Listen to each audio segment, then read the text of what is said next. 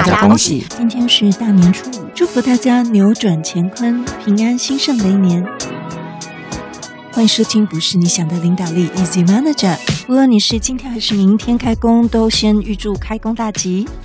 承接上集，上集的节目来宾是一位向上管理的奇葩。如果你还没有听过上一集，我强烈建议你可以收听。从一个晚出社会，在加拿大工作的总机美眉如何发挥影响力，两年内就成为小主管的职场位置。那在过年的新春节目呢，我们会放一些比较轻松聊的。而这一集呢，我们会来聊聊 Cici 所从事的物业管理这个产业。到底加拿大的物业管理跟台湾的物业管理有什么不一样呢？既然都聊到了，我们就增加点尝试吧。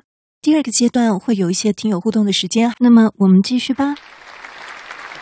我们可以先请你先聊一下，在温哥华的物业管理大概是怎么样呢？因为像在我们台湾的物业管理的话，通常呢就是分为两种，一种呢就是最传统、最便宜的，就可能说我们每一个大楼里就请一个警卫。然后会有一个乐色车、子母车，那可能就付一个较相对便宜的一个管理费，可能一瓶是五十块到百五这中间。另外一个呢是说，在近年来呢，台湾已经开始讲究服务品质，在专业还有细致度的一种精致型的物业管理。后慢慢的成为一些中高端豪宅的一个需求，就是讲饭店式管理服务，那也是许多高级社区的一个必备项目。讲究就是一回来有两排的人，哈，就是欢迎你回来，然后帮你按电梯啊什么，就是有一个家仆式的一个尊荣级的一个服务。那在加拿大的部分呢，又是又是怎么样的一个现况呢？在这个产业上？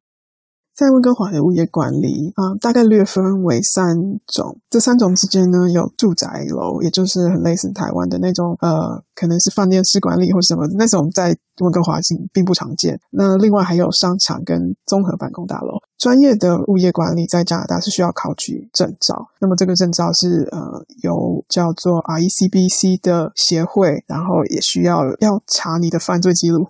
那我们公司呢，最主要专精是商业楼和综合办公大楼的财务与建物管理。呃，商业楼也有包括那种商店街，也就是一间一间的商业店铺，可能是有点类似像台湾的餐厅卖珍珠奶茶那种店，或是它是一间服饰店。那么也有另外一种是开放式的商场，Street Mall。对，Street Mall，因为在温哥华或是在北美洲住宅区，呃，买东西不是那么的方便。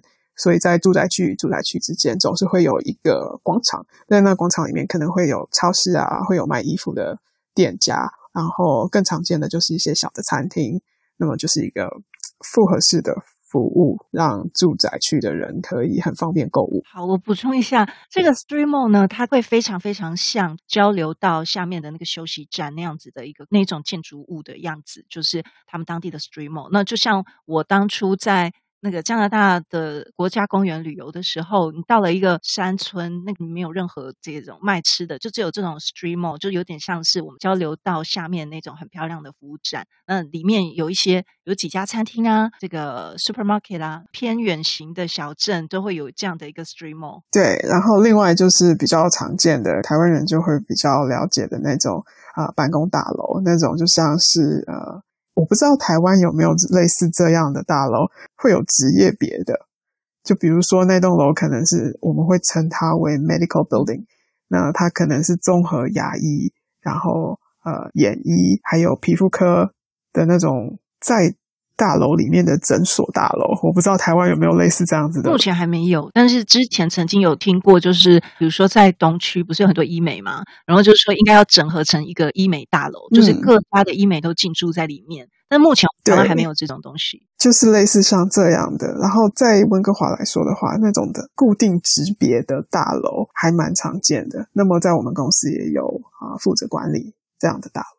好，那像你们公司管理这样的大楼，就是它主要除了消防安全啊，它还有什么样的一个营业项目呢？它是一个很专业的嘛，还需要考证照，那所以它一定有一些比较专业的项目。对，没有错。嗯，在温哥华的物业管理，那么在我们公司的话是呃，我们负责跟客户讨论年度预算，年度预算可以帮助我们决定来年的固定开销 （preventive maintenance）。我不知道中文是什么，我已经卡住了。这个是预防预防性的维护工作，像比如说像消防演习，这也是预防性的维修工作其中之一。像比如说有些商场它是需要有保全，因为在开放式的商场呢，时常会有游民在游荡。那今年去年特别明显，因为 COVID 的关系，所以很多人呃失去工作，所以他们变成游民。所以呃，像像保全，然后园艺管理，呃，屋顶维修，还有外墙保护，还有啊、呃，我不知道台湾流不流行那个强力水柱冲刷。冲刷外墙，还有冲刷那个呃外面的的走道，因为我们这边对于街道维护是比较注重的。感谢让我们更进一步了解加拿大物业管理的这个产业。而在台湾呢，也有相关的证照啊，包括学术科考试，也有物业管理经理人经验培训班检定合格证书。那么在中国的物业管理呢，他们更是每年从十二万、十三万家物业管理公司中啊，选出前五百大的物业管理。在二零二零年呢，中国物业管理的前三名，不知道有没有你所听过的呢？第一名碧桂园生活服务集团，第二名绿城，第三名保利物业集团。好，这是是在中国是一个非常大的产业，甚至也会影响到呃二手房价的部分。那么你现在在这个公司已经服务六年的时间嘛？那未来的话呢，在公司的职场上有什么样的想法吗？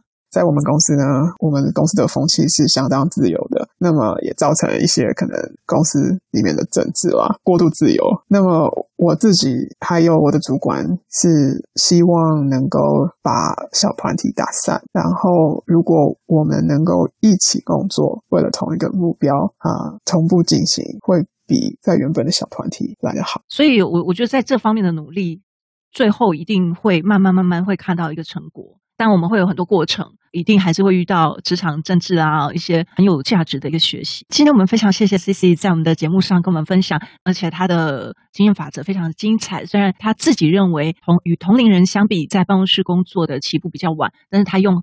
特别短的时间，他透过了个人的特质，加上他对于工作的这个积极度、主动性，还有向上管理的这个智慧跟技巧，让他现在短时间就可以成为一相当于小主管的一个职务，并且来带领团队，并且不断的在学习管理的这个技能跟心法。在这边非常谢谢 Cici 哦，谢谢大家。今天我们大致简单的聊到加拿大的物业管理跟台湾的物业管理有什么样的不一样。但是因为时间的关系，我们呃没有深入的去探讨这个问题。如果你是啊从事物业管理这个行业，有什么进一步的内容想跟我们分享，都欢迎到资讯栏里面的资讯区留言。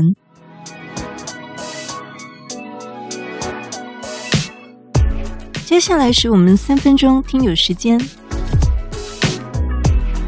看一下 MixerBox MP3 的听友留言，一样没有昵称，我们会称呼你的账号后四码，所以要请你对号入座一下喽。在第一集有两位新的听友留言，杰如他写期待吸收更多知识，还有 Lemon 他写目前所需，非常感谢。当主管不需要默默崩溃的。第四集呢，听友三九八一说很棒的管理分享，感谢分享。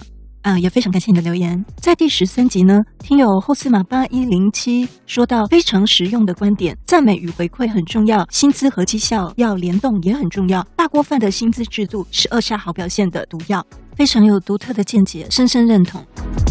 另外一位文宇说超赞的，还有一位 iPhone Long 说大部分很棒。在第十四集，William 说听起来很舒服啊，谢谢 William。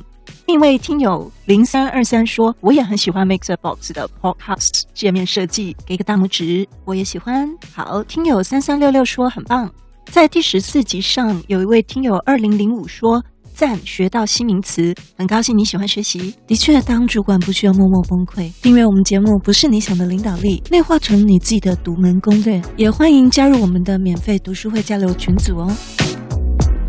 如果你喜欢这一集的内容，欢迎按一下 like，按一下五星，按一下订阅，也欢迎到网址列给我们小额赞助。海外信用卡也可以哦，用于设备的稳定跟提升，以及听友抽奖。不是你想的领导力，Easy Manager，让你能用听的商业管理读书会。祝福大家开心过好年，我们下次见。